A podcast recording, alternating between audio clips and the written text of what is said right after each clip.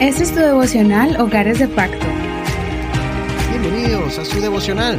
Estamos leyendo historias muy emocionantes y además estamos aprendiendo muchas reflexiones prácticas para el crecimiento de nuestra vida espiritual y la de nuestros hogares.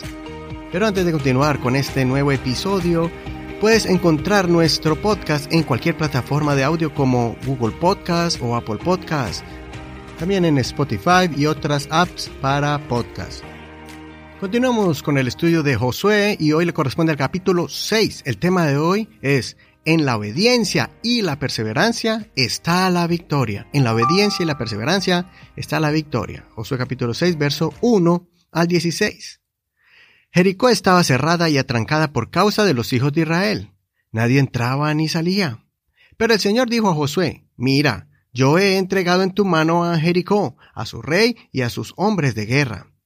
Asediarán la ciudad ustedes, todos los hombres de guerra, yendo alrededor de la ciudad una vez.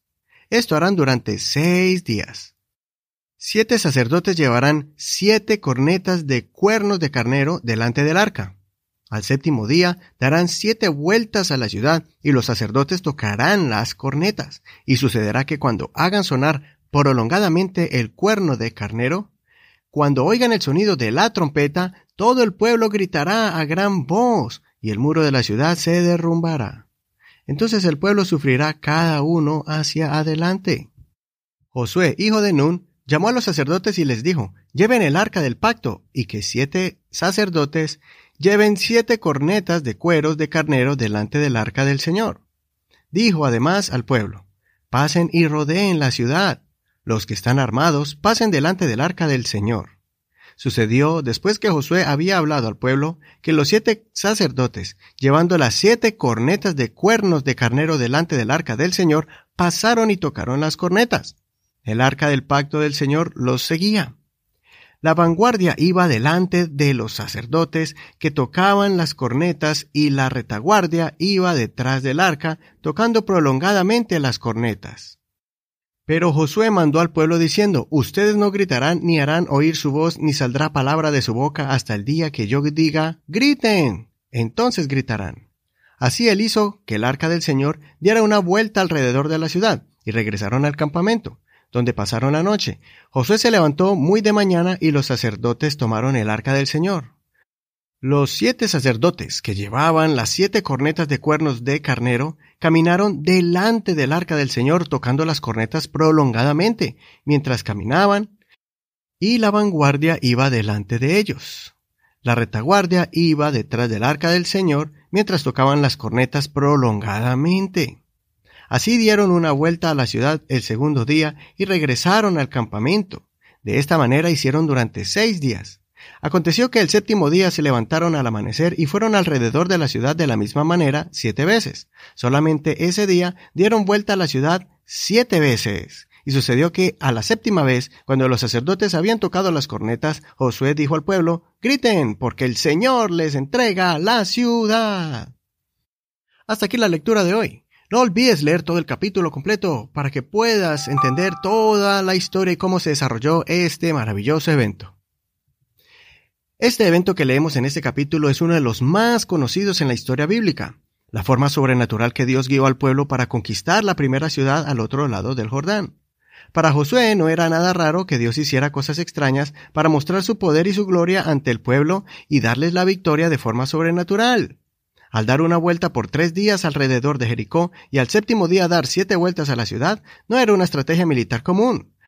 La clave era que los soldados fueran adelante y después un grupo de sacerdotes tocando las trompetas del Señor, siguiendo por los sacerdotes que cargaban el arca y por último el pueblo de Dios detrás de ellos.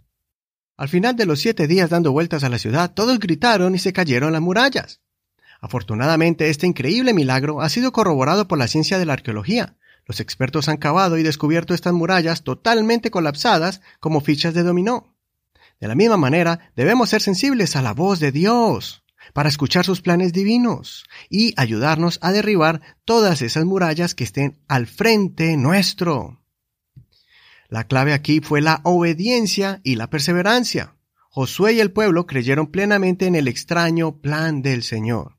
Ellos confiaron en el Señor al dar las vueltas requeridas, sin temer que los atacaran o los sorprendieran.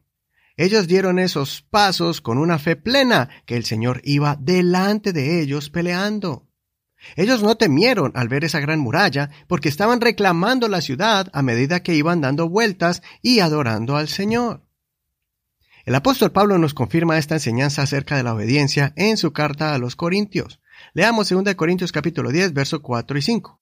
Porque las armas de nuestra milicia no son carnales, sino poderosas en Dios, para destrucción de fortalezas. Destruimos los argumentos y toda altivez que se levanta contra el conocimiento de Dios. Llevamos cautivo todo pensamiento a la obediencia de Cristo. Y el verso 6 dice, y estamos dispuestos a castigar toda desobediencia una vez que la obediencia de ustedes sea completa. Y acerca de la perseverancia, Él nos dice en Gálatas capítulo 6, verso 9, no nos cansemos pues de hacer el bien porque a su tiempo cosecharemos si no desmayamos, sinónimo de perseverancia. Por eso, la obediencia a la palabra de Dios, a los consejos de los apóstoles en sus cartas y nuestros pastores en nuestras congregaciones son fuentes de sabiduría para que no cometamos errores que después vamos a lamentar.